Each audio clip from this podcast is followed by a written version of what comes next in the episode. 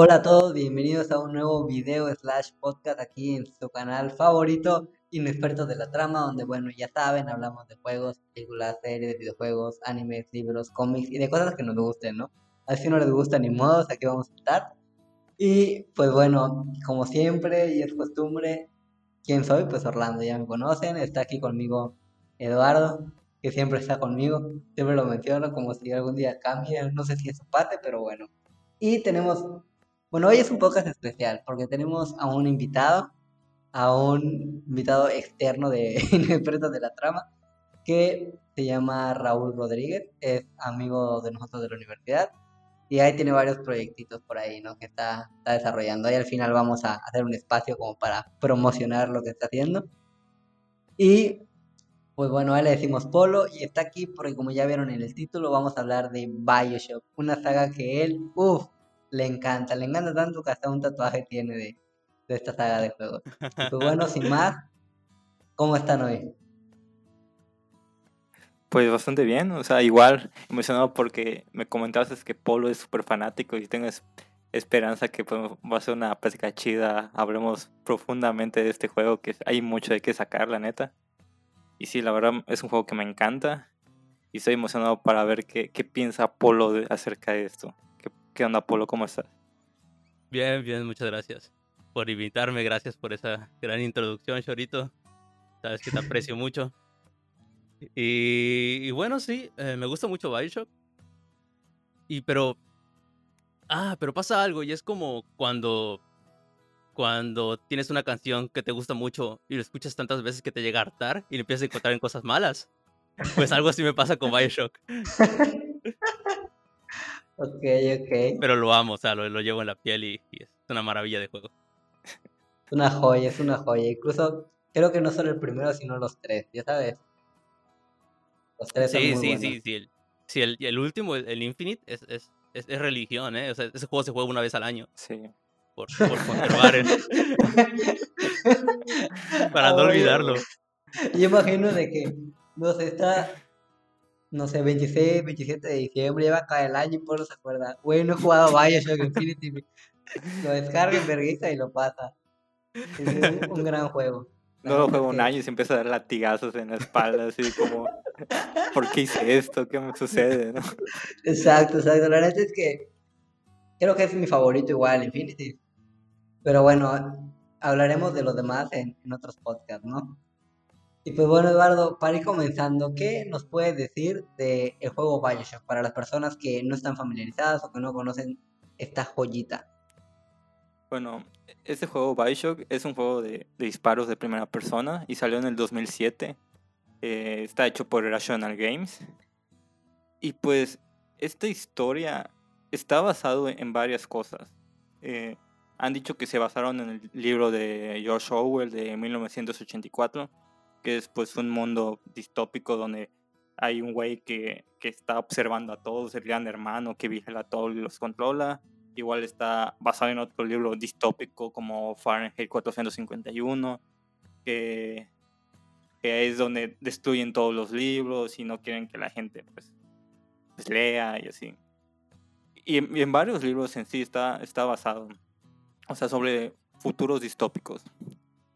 Y este juego pues al principio iba, tenían el concepto de hacerlo en el espacio. O sea, querían hacer algo muy diferente.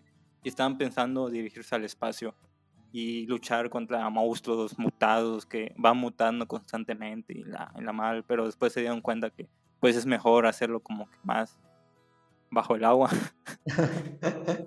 y, y, pues siento que tomaron la mejor edición de, de cambiar a este concepto de, de, una ciudad sumergida en el agua, que la verdad tiene un chingo de historia.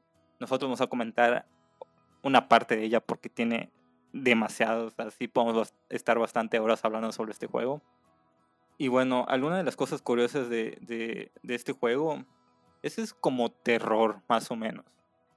Sí, sí es terror, yo digo. Yo diría que es terror. No sé qué piensan ustedes. Pues no diría que es terror, pero sí te puede espantar un poco. O sea, ciertos momentos. O sea, no, como terror, pero sí porque por el tipo de, enemigos que luego tiene, que saltan, cómo se mueven, que son rápidos. Además de que, claro, si, lo, si jugaron el original con la primera generación de consolas, había zonas muy oscuras. Que pues, a comparación, si lo juegas, por ejemplo, el remaster de la de Bioshock Collection, por ejemplo, lo te ve más claro. Entonces, no creo que sea terror tal cual, pero sí puede infundir un poco, tal vez en suspenso o algo así. Además de que, claro, jugarlo en dificultad normal presenta incluso un reto porque hay que saber cómo enfrentar a los enemigos, qué hacer, qué no hacer. Entonces, no diría que es terror, pero sí te puede llegar a poner en suspenso por tal vez un poco complicado en ciertas partes, ocasiones, y la ambientación. Sí, pues justamente como, como Chorito dice, es un juego de suspenso, pero yo creo que este, este aire de, de, pasar como de un terror a, a, luego no, a luego algo más, más dinámico y un juego más rápido, yo creo que es parte de, de la mayoría de los problemas que tiene Bioshock, y es que, y es que parece que el juego se hizo conforme a la marcha. Y es, y es en parte cierto, el juego como empezó con tan poco presupuesto y, y con tan poco, tan poco personal, pues eso, eh, fue un juego que se fue planeando conforme a la marcha, por eso fueron cambiando algunas cosas y tenían a, los splinters, a los, a los enemigos genéricos, los tenían desde antes y los fueron cambiando según iba a pasar. Ah, pero ajá, es que la, intención yo creo que es, bastante la de terror y bastante la de los terror tipo survival horror eh, antiguos, porque según las fechas, pues es, es, este cambio, ¿no? De que pasamos de, de los juegos de terror un poquito más más el survival horror más, más antiguo, más tipo Resident Evil. Y pasamos a algo más Resident Evil 4, ¿no? Algo un poquito más de armas, un poquito más dinámico. Y, y eso se siente mucho, que no sé si, les, si a ustedes les pasaba mucho en el juego. Y es que te quedabas sin munición rápido. O, o, o a las armas tenía muy poca munición. Y era eso, ¿no? Había que estar constantemente guardando la munición para cosas, casos importantes, inclusive a los Big Daddies. Sí, tu preocupación era primero, o sea, eh, guardar la munición. O sea, tienes poca y hay veces que prefieres usar otras cosas en vez de gastar tu munición. La verdad era muy limitada, si no, te mataba muy fácil. O sea, a mí me, me daba reta porque a mí no me gustaba hacer, hacerle caso a las indicaciones de a este enemigo usa tal arma, a este no sé qué yo, güey, esa es munición complicada de conseguir, no la voy a despreciar en este güey. Entonces yo me acuerdo que chuteaba mi pistolita, la dejaba lo más duro posible al principio. Y con la pistolita que es la munición más común, andaba mientras iba recolectando las otras. Así me lo llevaba. Y la escopeta de que todo lo usaba en casos importantes, ya saben. no, no me daba el lujo de, como en Halo, ¿no? Que sale la escopeta contra los flots, por ejemplo. Y solo quiero usar escopeta porque acaba de salir. Aquí pues no, no, te pasa eso porque te quedas sin munición, pues mueres. Sí, o sea, en otros juegos pues usas las armas chidas en chinga, o sea, dices, ah, huevo, la tengo y la voy a estar usando porque pues me facilita mucho. Acá pues sí te facilita, pero mejor lo usas con enemigos más fuertes. Y bueno, eh, algo curioso de, de, este juego, como dijo Polo, pues es, fue un juego que se fue hecho así como a prisa, o sea, como que empezaron a sacar cosas y cambiaban. Es más, uno de estos temas fue la iluminación. Sacaron como que demos principales, pero era muy oscuro el juego. Entonces como que no le gustó a la gente y empezaron a cambiar ciertas cosas, cambiaron la historia y así, hasta que ya se llegó a, lo que es ahorita el juego. Y por ejemplo, uno de el diseño de los Spritzers, eh, pues está basado en, un proyecto que se hizo en la Primera Guerra Mundial, que es los primeros intentos de la, de la cirugía plástica, donde pues si ves imágenes en internet, pues están todos estos güeyes deformados, como que pedazos de piel, y pues se basaron un poco de ellos para, para hacer estos enemigos. Y bueno, en sí la historia de Bioshock trata de que un güey, Jack, es el personaje principal, está en un avión y de repente se estrella su avión en el océano Atlántico. Y despierta en el, en el agua, empieza a nadar y ve un faro y se mete. De repente se mete a un elevador y viaja pues a las profundidades del océano. Güey, aquí quiero, interrumpirte, Eduardo, porque el inicio, güey. O sea, cuando yo empecé, pues, a jugarlo, pues dije, ok, güey. Está bien, hay un faro, pero luego no se me hacía lógico, digo, un pinche faro en medio de la nada, qué pedo, güey. Como que esta parte, güey, del faro, de cómo entras a todo el rollo y cómo al final tiene sentido. No sé, pero me recuerda un poco. Esto no sé si Polo ha visto, por ejemplo, Lost, pero cuando ves la serie de Lost, como que cómo se empieza a conectar las cosas. Creo que lo mismo pasó con Bioshock, con esto del faro, como que el accidente como ocurre, o sea, todo ese tipo de cosas. Wow, genial. Sí, al final acabas el juego y te das cuenta que todo tiene un orden, está planeado, o sea, hay una explicación del por qué sucedió así, lo del avión, por qué se estrella y todo. Y pues te lo explican al final del juego.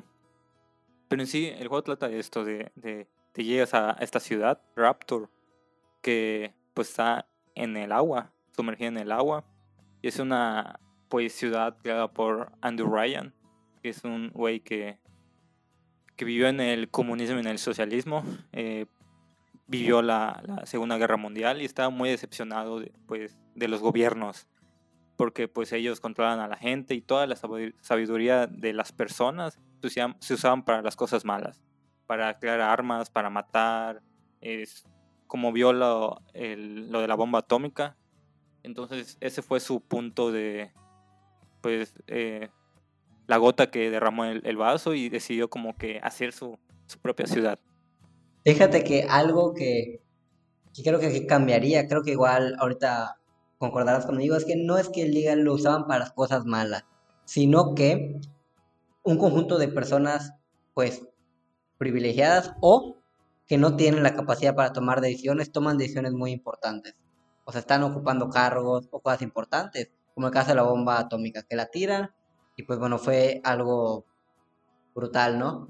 Y es cuando él dice, ok, estas personas que por algún motivo tienen el poder de decidir si usarlo o no, es cuando él dice, no, pues los que deben tomar las decisiones debemos ser pues nosotros o las personas capaces o con la conciencia para tomarlo, no cualquier persona por tener un, lugar o un cargo pueda, sino que debe estar preparada. Además de que veía como el socialismo y el comunismo a través de instituciones como la iglesia y lo que viene siendo el gobierno afectaban el progreso de la sociedad. Sí, claro, o sea, eh, al fin y al cabo, como tú dices, hay personas al cargo que, que no tienen a veces conocimiento y solo dicen a la, pues a la gente inteligente, a la gente chida que hace todos estos males. Me dice, oye, hazme tal cosa y pues ellos lo hacen.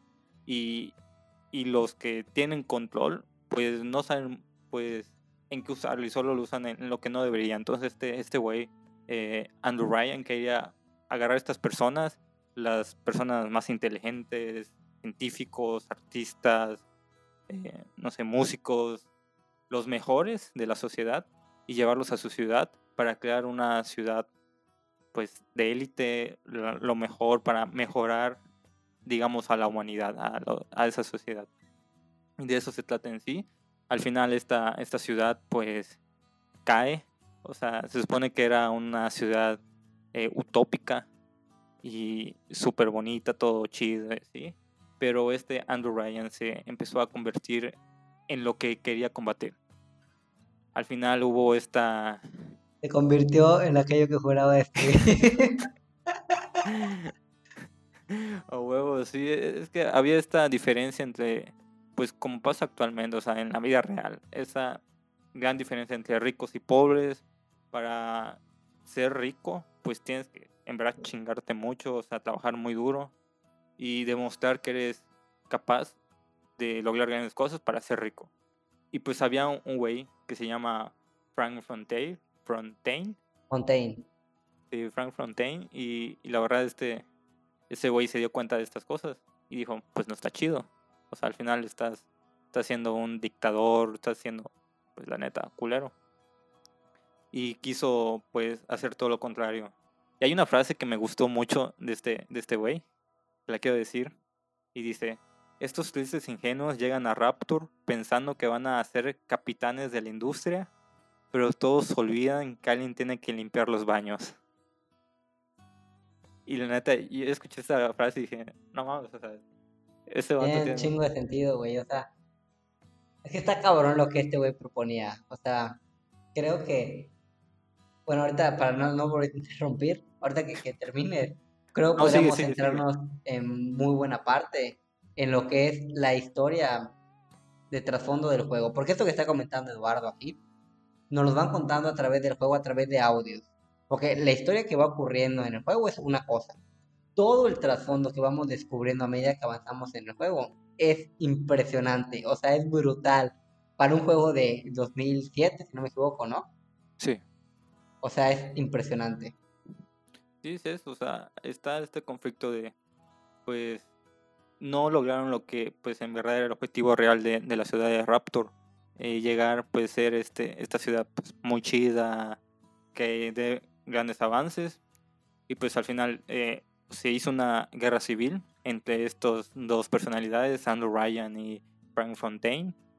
Y, pero pues en esta ciudad pues se descubrió una cosa que es el Adam, que son como que eran como gusanos, babosas. Es una sustancia de babosas marinas. Ajá, que te daban pues ciertas habilidades pues especiales, algo así. Sí, o sea, se más que, inteligente. que permitían configurar como que la cara genética para tener habilidades como, como dice Varo, como superpoderes, que debe de cierta forma. Sí, o sea, te modificaban tu genética y te hacían, digamos, mejor. Y lo empezaron a usar. Después se crearon eh, Little Sister, después los Big Daddies, que después vamos a hablar de ello más detalladamente. Y la gente empezó a depender de esta sustancia. Y llegó un momento que, pues, tanto consumo de estas sustancias, pues se volvieron locos. Y se le conoce como, eh, se le dice en el juego, los es, Spreezers. Y se hizo un desmal en esa ciudad y pues cayó en O sea, sumando esto, más la guerra civil, pues sí, sí se hizo un caos. Es que pues usaba esta sustancia como arma. O sea, llegó un momento, pues la- los güeyes tenían poderes. Entonces ya no, no usaban, digamos, las armas normales, sino usaban estos, estos poderes. Y se empezó a, a, a quedar menos Adam en la ciudad. Entonces buscaban maneras de conseguir más y es como se crean las Little Sisters y, así. Y al final, pues hizo un, un desmadre. Y este se supone que, pues este güey, el que hizo la, la, la guerra civil, murió y tal cosa. Y, y pues ya. Cuando llegas a, a la ciudad, ya es todo un desmadre, está todo destruido. Los güeyes están locos, te quieren matar. Y tú tienes que buscar la forma de salir de allí, de la ciudad. Y bueno, conoces a, un güey que se llama Atlas, que es como tu, tu guía, el que te habla por radio, te dice qué hacer y cómo salir allá, pero tienes que ayudar a su familia. Entonces tu objetivo es este, ayudar a la familia de este güey para que después él te ayude a salir. Y ya, pocas, bueno, diría en pocas palabras, pero sí, ya dije un chingo. De, de eso se trata el juego. Hoy quiero- ahora quiero saber qué piensan ustedes de, pues en sí, de, de la historia, de cómo, cómo empieza este juego y cómo se desenvuelve después. Bueno, pues ah, es, es, curioso, me parece un sentido muy como, como el que tenían toda la gente que no era de Estados Unidos durante la guerra. Y era que, no, pues e- en Nueva York todos podemos cambiar muy, muy a lo Alexander Hamilton. Y pues es esto, ¿no? Que, que este, esta este personaje tenía o, creía que tenía una mente más, más, más, más allá de lo que, de lo que ofrecía la, la civilización. Entonces creó una propia civilización, algo, algo aparte de gente que compartía sus ideales. Pero pues todo el juego es, un, es una demostración que, que, que, que no se puede, ¿no? Que no son posibles estas, estas utopías por más, por más ideales que parezcan. Sí, conlleva, conlleva más cosas que, que uno, uno piensa que pues hace algo diferente para evitar eso, pero al final terminas recayendo en lo mismo. Y, y ya ha pasado muchas veces. Es que en, en este caso, por ejemplo, todo iba bien con la utopía, bueno, bien entre comillas, de Andrew Ryan. O sea, él creía que todos iban a tener como su criterio. Obviamente él parte, según su objetividad, de que, ah, yo soy chido. Y, y si yo puedo tomar decisiones que, según él, son buenas, pues los demás tienen las mismas posibilidades. Y el hecho de hacer una sociedad sin falta de estructura, sin leyes, sin cosas que marquen límites, fue lo que generó, por ejemplo, la dependencia a esta sustancia que es el Adam, que fue un factor desencadenante. Por ejemplo, Frank Fontaine no debió haber entrado a Raptor, a través de engaños logró llegar. Cuando llegó ahí, empezó a hacer cosas pues ilegales. Ah, Ya veía que había descontentos, por lo que tú dices, la distinción entre ricos y pobres empezó a crecer. O sea, no todos podían tener la parte de la cuestión económica. Él empezó a filtrar cuestiones de religión, a dar Biblias, a meter cuestiones políticas que ya que, que Andrew Ryan desde un principio no había planeado para su ciudad, porque era lo que estaba fallando en el mundo pues real. Y ves cómo esas cositas que se van filtrando, pues van generando cambios pues brutales. Por ejemplo, la cuestión de la ciencia. La ciencia no tenía límites ahí. Ahí no había cuestiones de moral. Cómo agarrar... Frank Fontaine fue creciendo hasta hacerse de un nombre. Y a través del nombre y de la industria que tenía, fue que salió con la doctora Tenenbaum y este científico chinito, no sé cómo se llama, Fichu, una madre así. Eh, ¿Cómo empieza todo esto? Por ejemplo, el ADA empezó a, requerir más, más demanda. Ya no se podía tener, se tenía que acelerar el proceso. Y es cuando a través de un orfanato que se llama Little Sisters, empiezan a sacar a las niñas y las empiezan a, meter babosas en el, estómago para que empiecen a consumir lo que empiecen a, reciclar o a producir más Adam para que se pueda llegar a más personas. Y dices, ok, bueno, va, puede funcionar, pero ahí eh, entra la cuestión moral, son niñas, ya sabes, no les va a hacer esa madre. Además de que tienen que ver por la guerra, para reciclar tenían que consumirlo de cadáveres. Y a través de esto y condicionamientos y mutaciones genéticas y programaciones mentales. Las niñas, de hecho creo que en creo que en, Bioshock Infinity, si no me equivoco, usas a una Little Sister y ves cómo ellas ven las cosas. Lo ven como si fueran ángeles, ven las cosas súper diferentes a como son en realidad. Y todas estas cuestiones te pones a preguntar, güey, pues está duro, está cabrón. Y por ejemplo, son niñas que pues andan por ahí el mundo. Y luego estos adictos, que son los Splicers, empiezan a asesinarlas porque tienen mucho Adam, pues se generan los Big Daddies que si se provocan, pues causan todavía más destrucción. O sea, por ejemplo, la creación creo que eso lo hablaríamos en, en, en, otras cosas cuando hablamos del segundo juego, porque lo exploran más a profundidad, cómo hacen el vínculo de apego entre el Big Daddy y la Little Sister, que es algo impresionante, por cómo los modifican genéticamente y los condicionan. Está muy cabrón, güey. O sea, la historia del juego creo que es impresionante porque toca demasiados temas. Sí, es algo chido, por ejemplo, de cuando juegas el juego, pues empiezan a aparecer todo esto, o sea, viene un güey loco que te se aporrea contra contra el, pues el elevador o golpea, no creo que sí. O empieza a hacer cosas raras y dices, ¿qué onda con este güey? Después aparecen niñas, niñas feas y dices, puta, está endemoniada o algo así. Y después aparece un güey. Con, aparece un güey con traje de buzo y gigante. Y después te empiezas a dar cuenta que esta niña y este güey de traje de buzo, como que siempre están unidos. O sea, una, niña, una Little Sister no puede estar separada de un, de un, un Big Daddy. Siempre están como que conectados. Y está chido, o sea, porque todo tiene un, una explicación, le dan un, contexto de por qué se hizo así. O sea, no, no es a, a, lo loco, no es a lo, no hicieron esta historia a lo pendejo. O bueno, tal vez sí le salió chido, pero. No creo, ¿eh? Como que está muy cuidado. sí, es que es lo chido. O sea, sí, como dices, tiene varias cosas de, de don agarrar. Pues es lo, lo que hizo de este juego, pues muy querido, porque sí es un clásico este juego. O sea, mucha gente lo, lo juega y, pues a pesar de que es antiguo, pues mucha gente lo sigue eh, jugando y, y le tiene mucho cariño a este juego, la verdad el remaster es perfectamente jugable actualmente. Se puede jugar y es y sigue siendo una maravilla, sigue viendo muy bien. Y eso que el remaster es como, o sea, es el mismo juego como con mejor definición, agregan una otra cosita y mejor iluminación. Así de sencillo. Y se juega y se ve súper bien. Concuerdo con Polo. La verdad es que tienen la oportunidad de comprar la colección. ¿Por qué digo la colección? Porque si vas a, si juegas uno vas a jugar los demás, güey, ya comprarlos. ¿Para qué? ¿Para qué la hacen de la larga? Y sí, la neta es que, fíjate que la historia gira bien, y no sé ustedes, pero la ciudad bajo el agua, el ambiente que genera Rapture, es un ambiente, pues, de caos. O sea, a pesar de que se supone, incluso se supone que era una ciudad bonita, el tener poca, estar en las profundidades del océano, la poca iluminación que hay, el cómo se dan las cosas, siento que, que genera una atmósfera pues desolada. No sé ustedes cómo lo percibieron.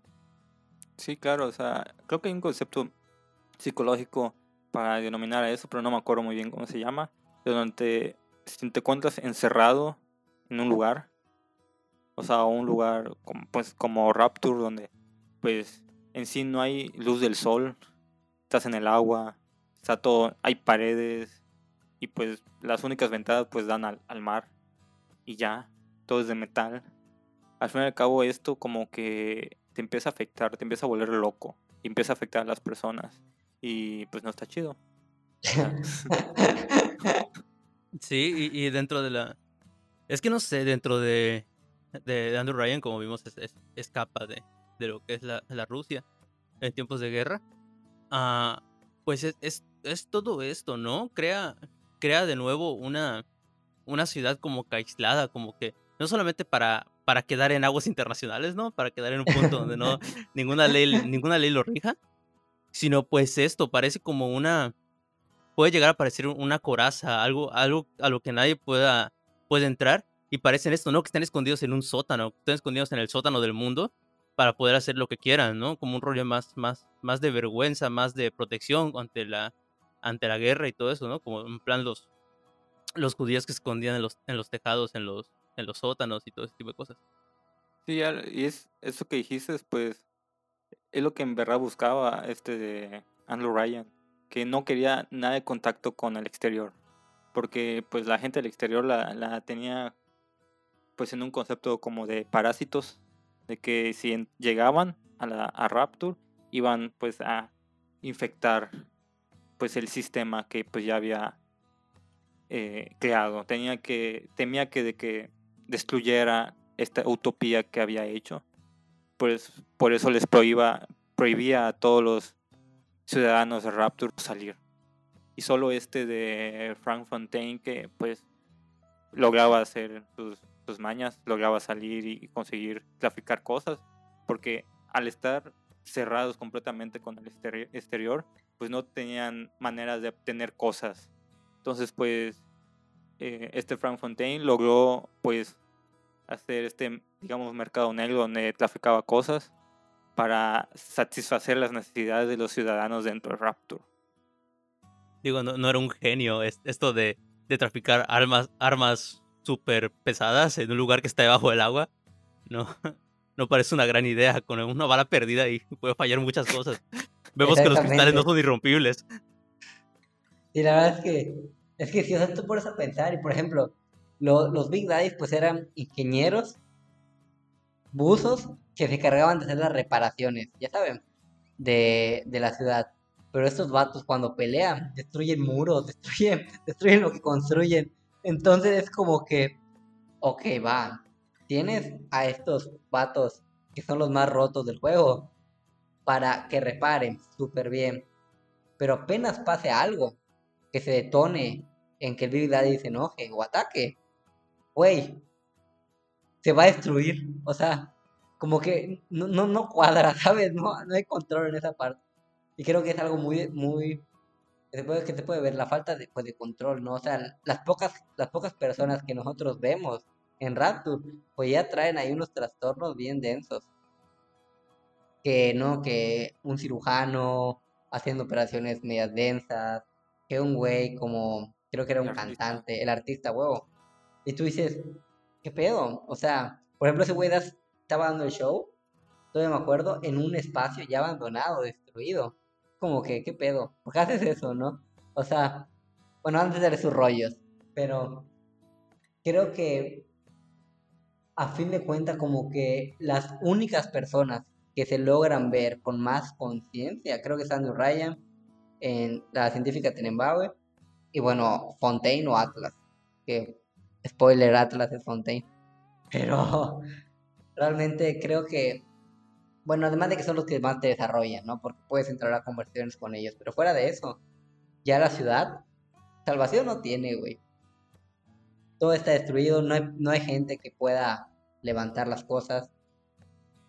Es que ya están todos, pues, mal mentalmente, o sea, ya nos piensan racionalmente, a pesar de que, pues, como dices, este Frank Fontaine y Andrew Ryan son los, los más conscientes de las cosas y puedes platicar con ellos, siguen estando bien locos, porque, güey, es- esos dos están peleando por una ciudad que ya está destruida, ¿qué pedo? O sea, ¿qué, qué más van a sacar de eso? Se Están, están buscando atacar al otro, ¿y para qué? O sea, ya, ya está todo destruido, no van a los, los otros güeyes igual están locos, güey, por, por esta sustancia helada, güey, que le destruyó, pues les afectó la mente muy cabrón.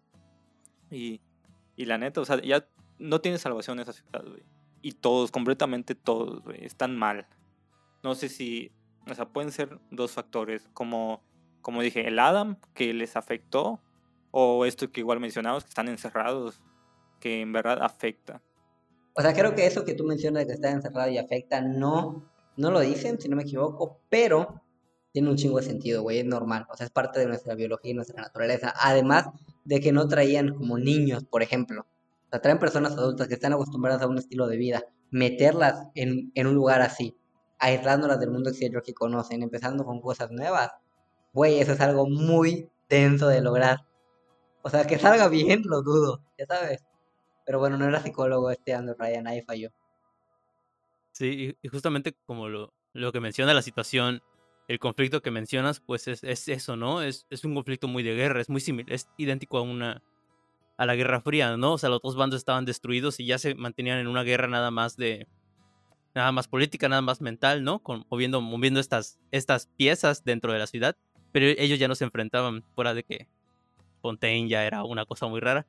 Este, pues era esto, los estaban escondidos y, la gente sufría hasta el punto de que colapsó, solamente que, que en estos bandos pues no hubo una, no hubo un, otros, otros personajes involucrados, ¿no? Por el mismo rollo de estar, estar todos encerrados, pues no había una salvación, ¿no? No había una Inglaterra que pudiera meter sus manos ahí y salvar toda la situación.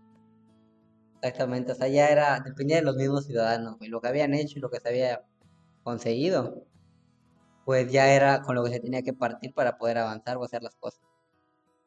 Sí, güey, y, algo que me gusta mucho que empecé a analizar justo antes de pues grabar esto, de el tema de, del Adam, güey, que, que sí es una droga, güey, al final se vuelven adictos, te dan como ciertos poderes.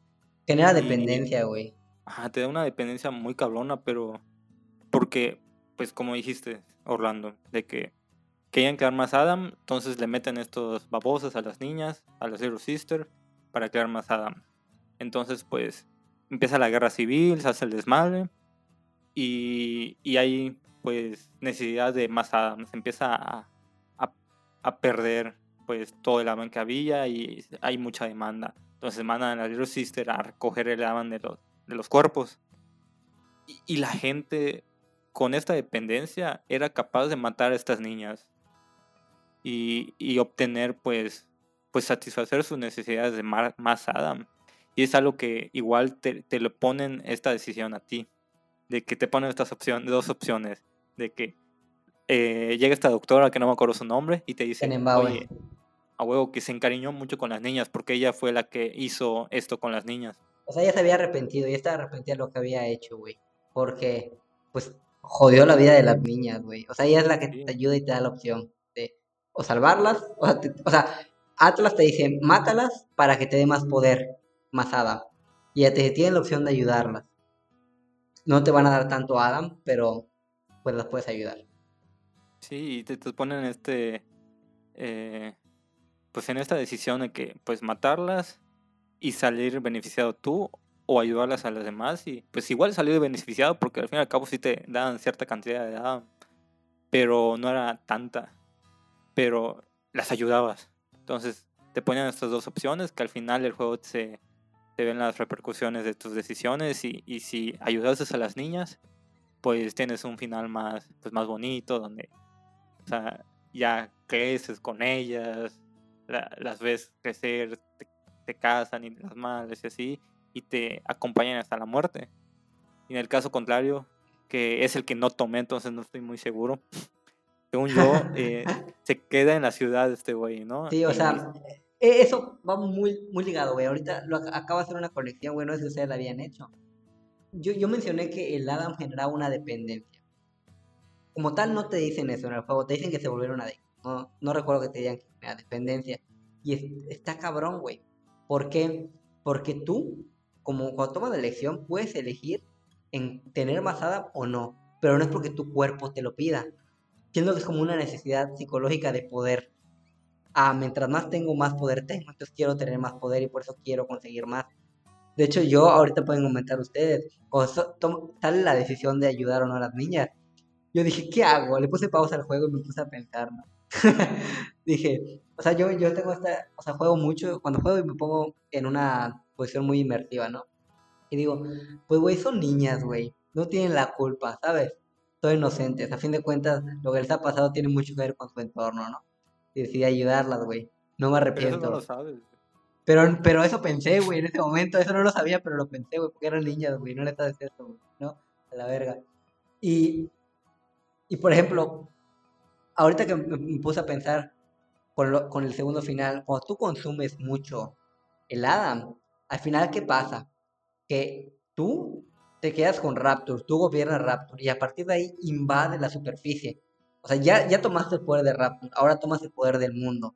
Es, es esa necesidad de tener poder que está muy densa. No, no lo había puesto a pensar, aparte que lo dijiste, tuve como que un insight bien duro y lo relacioné, güey. Es una, como una analogía de pues estas eh, necesidad de poder. Mientras más poder obtengas, pues quieres más. E, es como pues los güeyes ricos, güey. O sea, primero hay, muchas historias donde güeyes son pobres, muy pobres y, y, hacen algo que empiezan a tener dinero, y más dinero, y más dinero.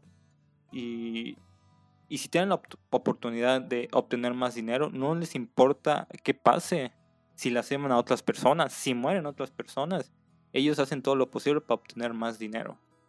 Porque quieren el, poder. O sea, si te afecta. O sea, solo te vuelves pues egocéntrico, solo piensas en ti y, satisfacer tus propias necesidades de, de, tener poder.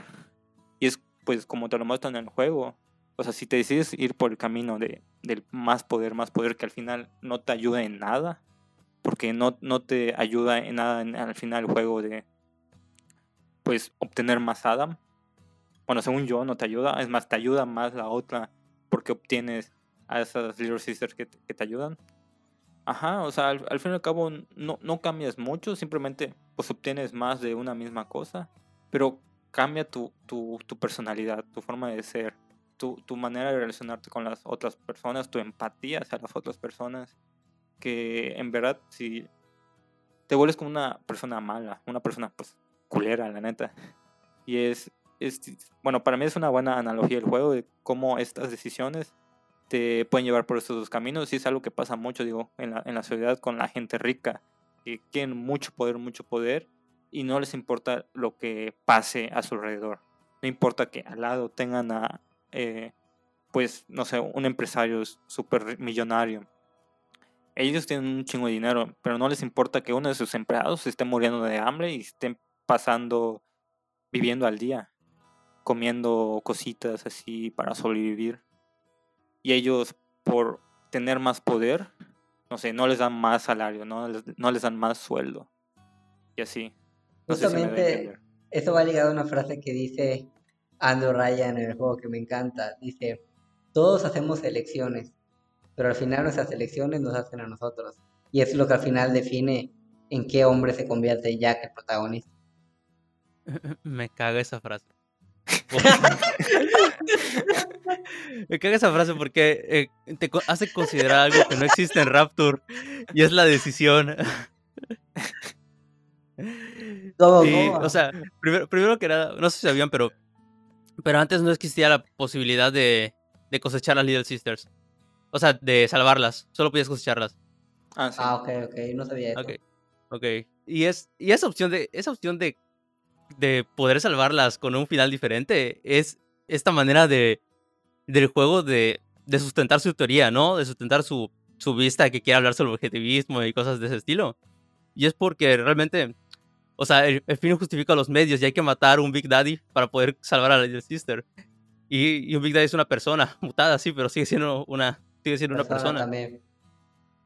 Y, y, pues bueno, esto el rollo de que, ajá, tienes la elección de, de cosechar o, de salvarla, pero, pero, pero igual está, está, impuesta la, igual está impuesta la decisión. Y es como que, no sé, como que todo el ambiente te lleva a ese tipo de cosas. Tú puedes dejar, dejar a las Little Sisters y no debería pasar nada, porque tienen un, un propio sistema, ¿no? Tienen, tienen son, trabajadoras, ¿no? De, de este mundo súper raro. Pero pues es eso, ¿no? Esta, esta decisión que tienen es, es una manera de creer que tienes la posición de decidir cuando te, los dos personajes te dan, te dan estas opciones, ¿no? Atlas te dice, cosechala, cosechala, cosechala. Y, y la otra chava te dice, no, pobrecita. Sí, o sea, creo que. Sí, o sea, es que el juego sup- se supone que te da libertad, pero a fin de cuentas no, güey. O sea, es como, como luego pasa con los papás con sus hijos, que los hijos no quieren comer y le dicen, podemos comer huevo o quesadillas. Y el niño escoge y cree que escogió, pero ya le dice las limitaciones. Realmente no escogió entre todas las oportunidades, ¿no? O sea, igual pues no es un juego, ¿no? Entonces, aquí buscan reflejarlo, güey, de esta forma. Nah, no es excusa, güey. No es excusa. O sea, está bien que se, que se limita al medio, que es como un videojuego, ¿no? Pero no es, no es excusa, güey, porque hay, hay tantos juegos que lo hacen diferente. El primero Ah, puede bueno, ser Dark claro, Souls. claro.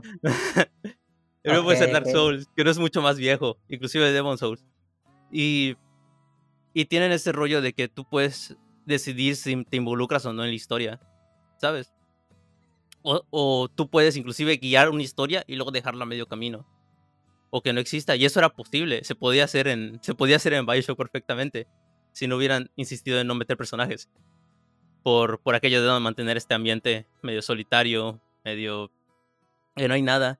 Y la segunda es que no hay, no hay una posibilidad de verdad de saber que estás haciendo las cosas mal, de que Atlas es, es Fontaine. Porque a pesar de que hay guiños, y más si escuchas en orden las. Bueno, según te van apareciendo las. Los haces eso, las videograbadoras. Pues es eso, no hay, no hay una manera de que tú solito puedas descubrir qué pasa antes de que te lo digan, ¿no? Y por ejemplo, en, en Portal también existe esa pos- posibilidad de que aunque tú tienes. Imagínate, eh, Bioshock es una ciudad abierta. Tú puedes ir a inclusive a un, es tipo Castlevania. Es, es tipo un juego Metroidvania. Tú puedes regresar a lugares donde ya estuviste. Porque tienes claves, tienes municiones o lo que sea, ¿no?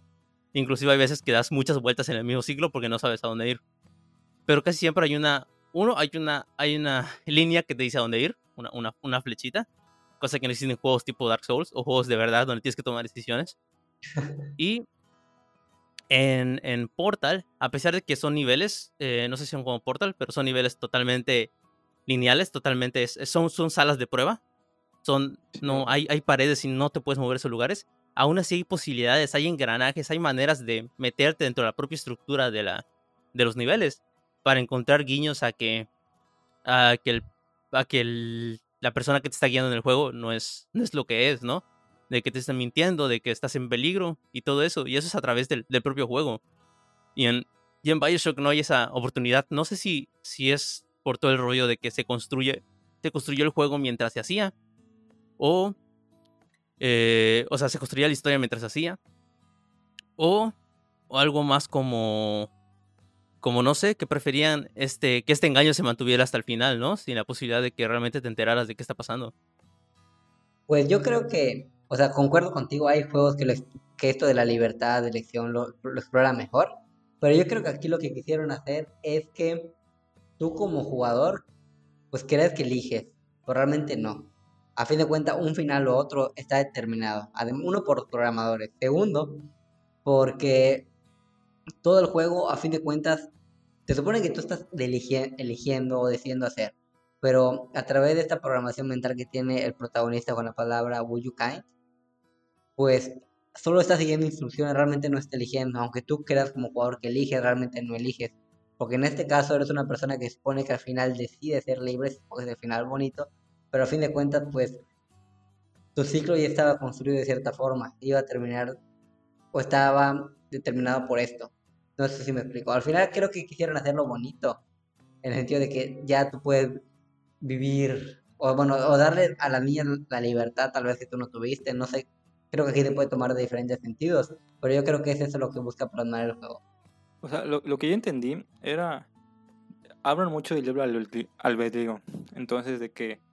Pues se creó esta ciudad utópica donde nadie puede. Todos pueden hacer lo que quieran. Pero al fin y al cabo, aunque tú pienses que estás haciendo lo que, lo que tú quieres, pues te están controlando. A fin de cuentas, hace lo que Andrew Ryan determina, por ejemplo. Ajá. Es como, ya hemos hablado de, por ejemplo, de... ¿Qué, qué juego era? No, no era Limbo, era la, la otra. No, no, la secuela de Limbo. Inside. Inside. No hemos hablado Inside. del juego, pero Ajá. Pero, ajá, vamos a hablar de eso algún día. Que es lo mismo. Supone que es libre albedrío. Tú estás yendo por donde quieres y así, y estás manejando tu vida según tú. Pero al final está esto de que un- una organización te está controlando, te están llevando por donde quieres. Y aparte está esto de que un eh, desarrollador de videojuegos diseñó esto, entonces tú según estás escogiendo, pero no, estás escogiendo lo que ese güey quiere. Entonces está como que metido, no sé si me explico, pero está como que hay niveles de, de liderazgo. Y es lo que buscaban en este, en este juego por, por este güey de Andrew Ryan, que según iba a crear una sociedad donde haya libre albedrío, pero como dije al principio, él no se puede crear completamente porque al final y al cabo él está dirigiendo esa ciudad, él está diciendo qué hacer a los demás y creó esta pues división entre ricos y pobres, que es que es la frase que la frase que dije al principio de de que pues tú llegas acá a la ciudad creyendo que vas a ser alguien grande en la industria, pero al final terminas limpiando los baños, porque siempre alguien se necesita para limpiar un baño. O sea, alguien debe hacer ese trabajo. Entonces, no, no es, es imposible hacer una sociedad perfecta donde nadie haga el trabajo sucio. Alguien tiene que hacer ese trabajo. Y alguien tiene que estar encima de ti, alguien tiene que decirte qué hacer. Y este te impone esta manera de pensar que tú estás según decidiendo, pero no, en verdad alguien está diciendo por ti, porque alguien se está diciendo qué hacer. Dicen, oye, limpia este baño, pero límpialo como quieras. Y tú, a huevo, soy libre de limpiar a mi manera y tal mal, pero no, él está diciendo, oye, limpia ese baño. Yo muy bien me podía ver una tele, una, en la tele y iba a ver una serie de Netflix y así, pero no, estoy limpiando el baño porque ese güey me lo dijo, ¿sabes? Entonces no estoy li- eligiendo libremente. O sea, al parecer sí, pero en verdad no. Y es algo que te intentan pues decir en, en- en el juego de que no se puede llegar a ese, punto de elegi- elegir libremente. Siempre están influenciando y es lo que, lo que pasa, de que eh, tú creías que eras, estabas eligiendo todo, pero no, todas tus decisiones se basaban en lo que te decía Atlas por este condicionamiento que, que te hizo de, te decías esa frase y lo hacías. Entonces, pues, siento que está chido. O sea, la manera de representar cómo el gobierno nos controla y así, que no, no tenemos control de eso. En verdad, estamos siendo controlados constantemente y no nos damos cuenta. O sea, yo por ejemplo, el juego menciona o busca reflejar o hacer análisis en dos cosas, libre albedrío y el determinismo. Yo creo que, bueno, yo creo que no me voy por uno por completo o por otro por completo, creo que es una mezcla de ambos, no sé, por darlo de cierta forma, no sé si existe una postura o algo así, no, no es mi rama, no es mi fuerte, pero bueno, o sea, creo que aquí en este caso, en el juego buscan representar, como había mencionado, este libre albedrío que a fin de cuentas no lo es, pero pues igual el determinismo, que todo estaba, al menos tu historia como Jack, estaba determinada para que ocurriera de tal forma, donde estuvieron guiando. Y creo que esto igual me da un poco de, de risa tal vez, porque, Pero ¿por, por qué determinismo? No, no puedo ver el determinismo allá, explíqueme. o sea, el determinismo es hacia... Que todo está determinado por algo, o sea, todo tiene un- un, un Sí, objetivo. exactamente. Por ejemplo, tus conductas ahorita son consecuencia de, de cosas que has hecho en el pasado. Y lo que estás haciendo ahorita está en cuestión del, del futuro. Lo que tú puedas escoger para hacer para el futuro ya está determinado por pensamientos y cosas que tuviste antes. Ujú. ¿Sí me explico? O sea, a eso va ligado, de que está determinado, hay una causa. Y por lo tanto está determinado. Tú, por ejemplo, Eduardo, tienes un número de posibilidades que pueden parecer infinitas, pero realmente son finitas y las que tú puedes ver y puedes tomar son de acuerdo a tu contexto de vida y a lo que has hecho. ¿Sí me explico? Hay una causa siempre. Ok, ok, ya, ya. Sí, sí, sí. Digo, el determinismo, el determinismo está basado en una mamada. Y es. este de- y es. Y es este concepto con lo que. Por ejemplo, como, como por lo que Hawkins decide no. Insiste en que no existe ningún dios. O sea, cada quien lo que quiera, pero pues Hawking decía que la, pues el tiempo es eso, ¿no? Es una, es una constante que llega a un punto y no se puede cambiar, aunque pase lo que sea en el pasado, ¿no? No se crean realidades alternas porque al- el tiempo se crea durante el... El tiempo siempre ha existido. Entonces, y siempre tiene un final. Entonces, pues es eso, ¿no? Eh, no importa lo que hicieras, el, el ambiente o, o como está hecho te dirige a hacer algo y no puedes elegir, no, no tienes una opción más allá de, de este punto, ¿no? De este final. Me encanta la aparición de Polo de. A mí me caga esa frase.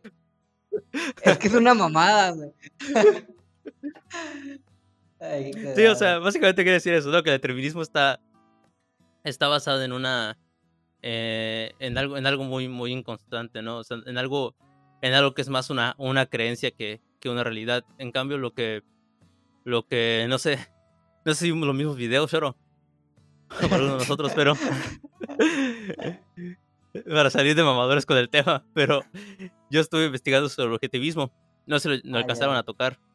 Sí, en el video que Y- vi de análisis de Bioshock, porque igual, así que ven, jugamos los juegos, pero también nos preparamos para hacer estas conversaciones, así que son de calidad.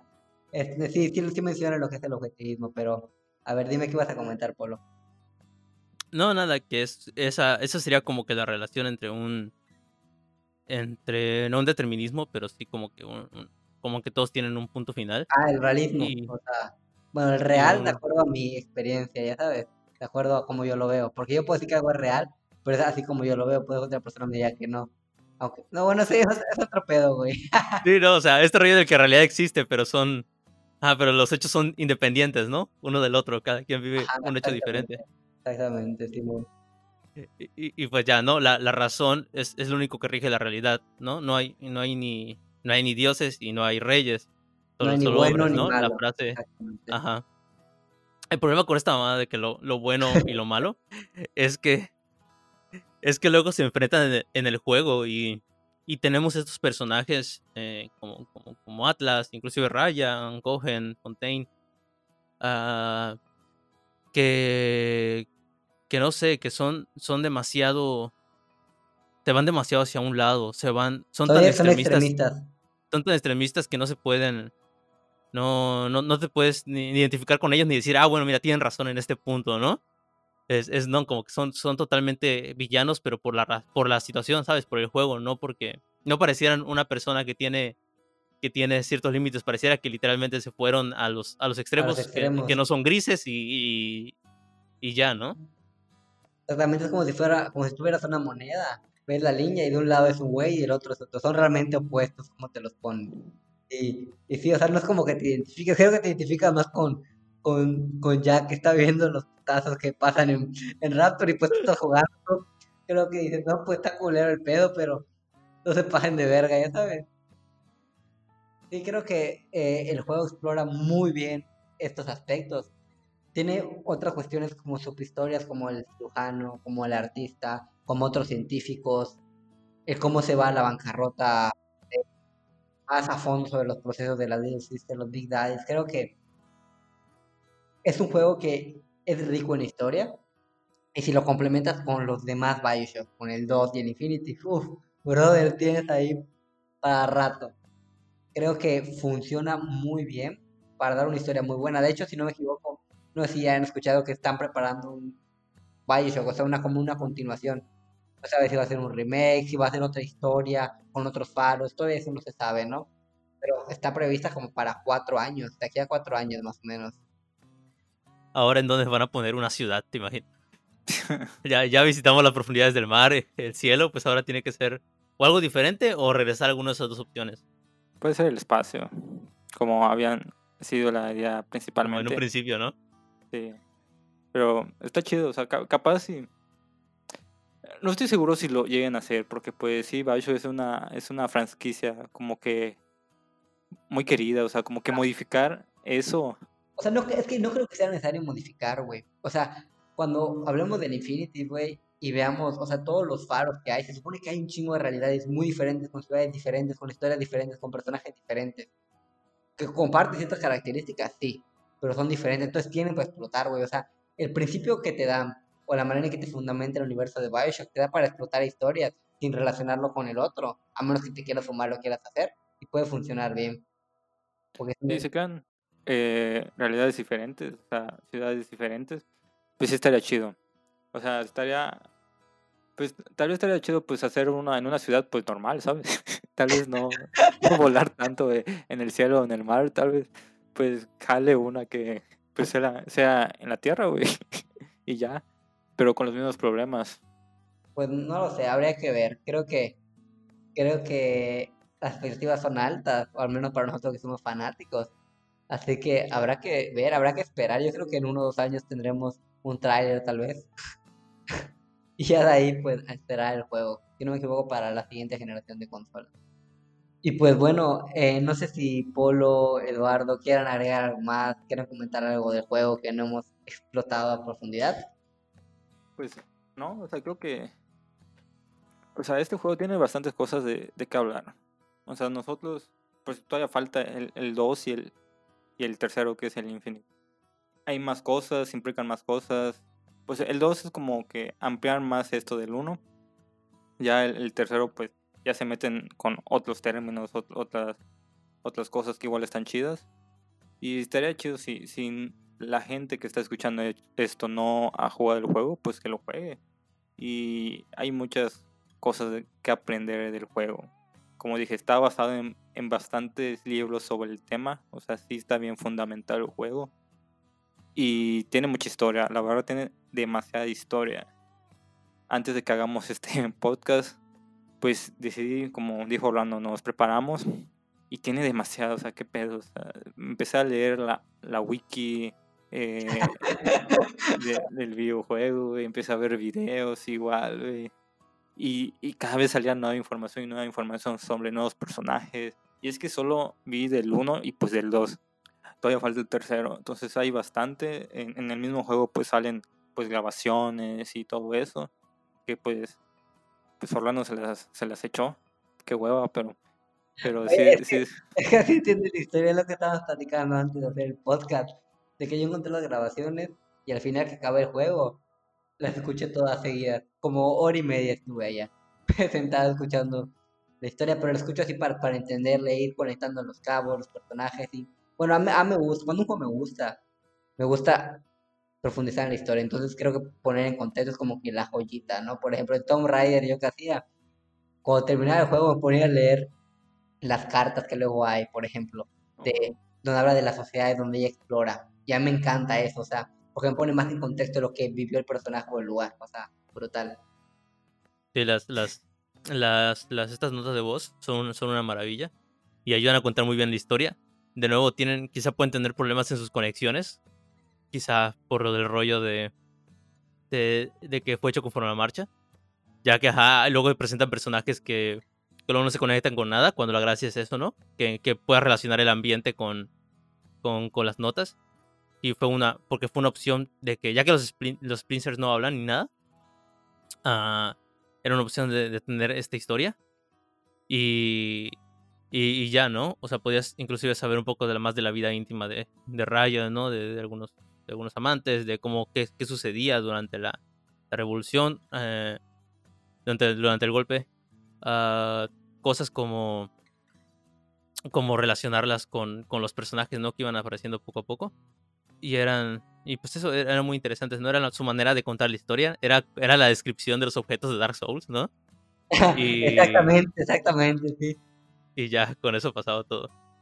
Sí, está, está chida la historia, la verdad te explican demasiado. Y, y, me gusta porque es de esas historias que al final pues hay este giro de trama que pues no te, no te puedes esperar. De que al final tu aliado no es tu aliado o el enemigo pues tal vez no sea el enemigo, depende cómo lo veas. Y pues, la neta sí me gustó el final, o sea, sí hay... la neta el final bonito está chido, dice. Sí, o sea, yo sí me fui por el camino chido de salvar a las niñas. Y después ellas me, me ayudaron a mí y todo. Güey, estuvo muy bonito, me llegó a mi coco, no sé ustedes, güey, pero eso de ver crecer a las niñas, güey, hasta el final de tu muerte, y dije, güey, vale la pena. Sí, eso es muy precioso todo desarrollo de que crece, una, una, niña se casa con un negro, es una maravilla. no específico, ¿eh? Inclusión. Exactamente, la neta es que, me, me, me, o sea, creo que al final, pues el juego busca dejar a los jugadores con un mensaje bonito, ¿no? De que, esperanzador, que creo que al final Jack renuncia a la, al poder tener el poder de todo y dar a las niñas la libertad que él nunca tuvo, ¿no? Creo que es algo bonito, algo bonito, algo poético. Y pues bueno, este juego, no hay que decirlo, pero lo voy a decir, porque ya estoy hablando. Tiene el sello de inexpertos de la trama y polo, así que pueden jugarlo. Y bueno, antes de, de finalizar, quiero dar un pequeño espacio para que Polo comente sobre un proyecto que está haciendo, que es un, un musical. No sé si puedas platicarnos un poquito de qué trata, Polo vamos a dejar aquí abajo del podcast, muy bien Spotify, pues los links para que puedan ir a explorar y estén pendientes de lo que está haciendo. Wow, wow, wow, qué, inesperado. Esto es una, es una cosa muy bonita que no me esperaba cuando me invitaron. Y, bueno, pues sí, específicamente estoy haciendo una especie de, de álbum conceptual uh, diseñado para teatro musical. Y, y, se trata de un musical que ahora sobre foráneos un musical que, que, guía una historia de, de, cinco foráneos a través de, de una nueva ciudad. La, el musical básicamente comienza donde cuando todos llegan a cuando todos llegan a la ciudad y empiezan a relacionarse entre ellos. Y bueno, se enfrentan a varias problemáticas, ¿no? Varias problemáticas que viven los foráneos, las, la, la renta de una casa, eh, el que la despensa dure, el, el cocinar. Y, y, sobre todo problemas de, de, identidad, ¿no? La identidad del foráneo, la, el cómo se siente adaptado, en cómo eso puede afectar en su rendimiento, el estar fuera de casa, el, el no querer regresar a, la casa, el extrañar o no.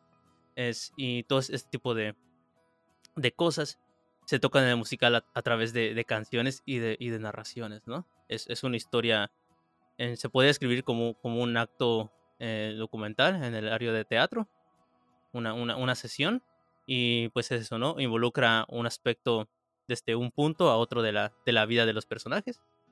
Y, y ya, es, es, todo. Ok, ok. ¿Dónde pueden encontrar información sobre lo que estás haciendo, Polo? Hay una página de Facebook, se llama Los Foráneos, el musical.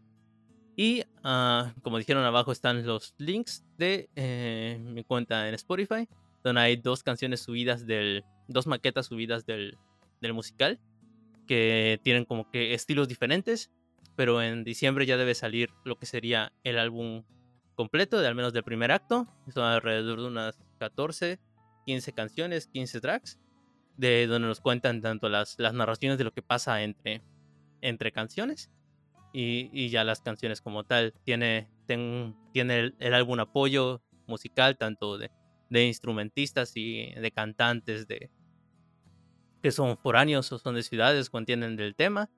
Uh, incluye personalidades como, como Beto Lobo, que son, son famosos dentro de su dentro de su círculo en, en la ciudad de San Luis Potosí. Y, y ya, es, es, es, un álbum que va a ser por lo menos interesante. Eh, se va a caracterizar por el, la grabación tipo bedroom. Y ya, sería todo.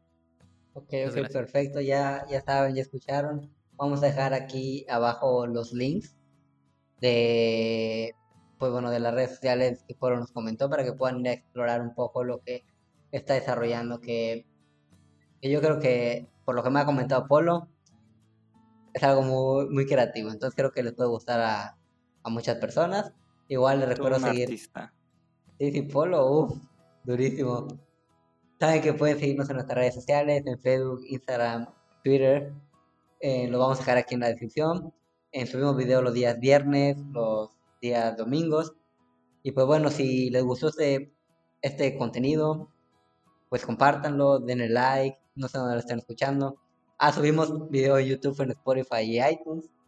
Y pues bueno, eh, esperamos más adelante tener la oportunidad de hablar de Bioshock 2 y Bioshock Infinity, otra vez con el mismísimo Polo. Y pues bueno, yo soy Orlando, sin más, fue un gusto compartir este espacio, la verdad es que me reí bastante. Me encanta el tema, un gran podcast. Sin más, me despido. Adiós, crack. Hasta luego. Hasta luego.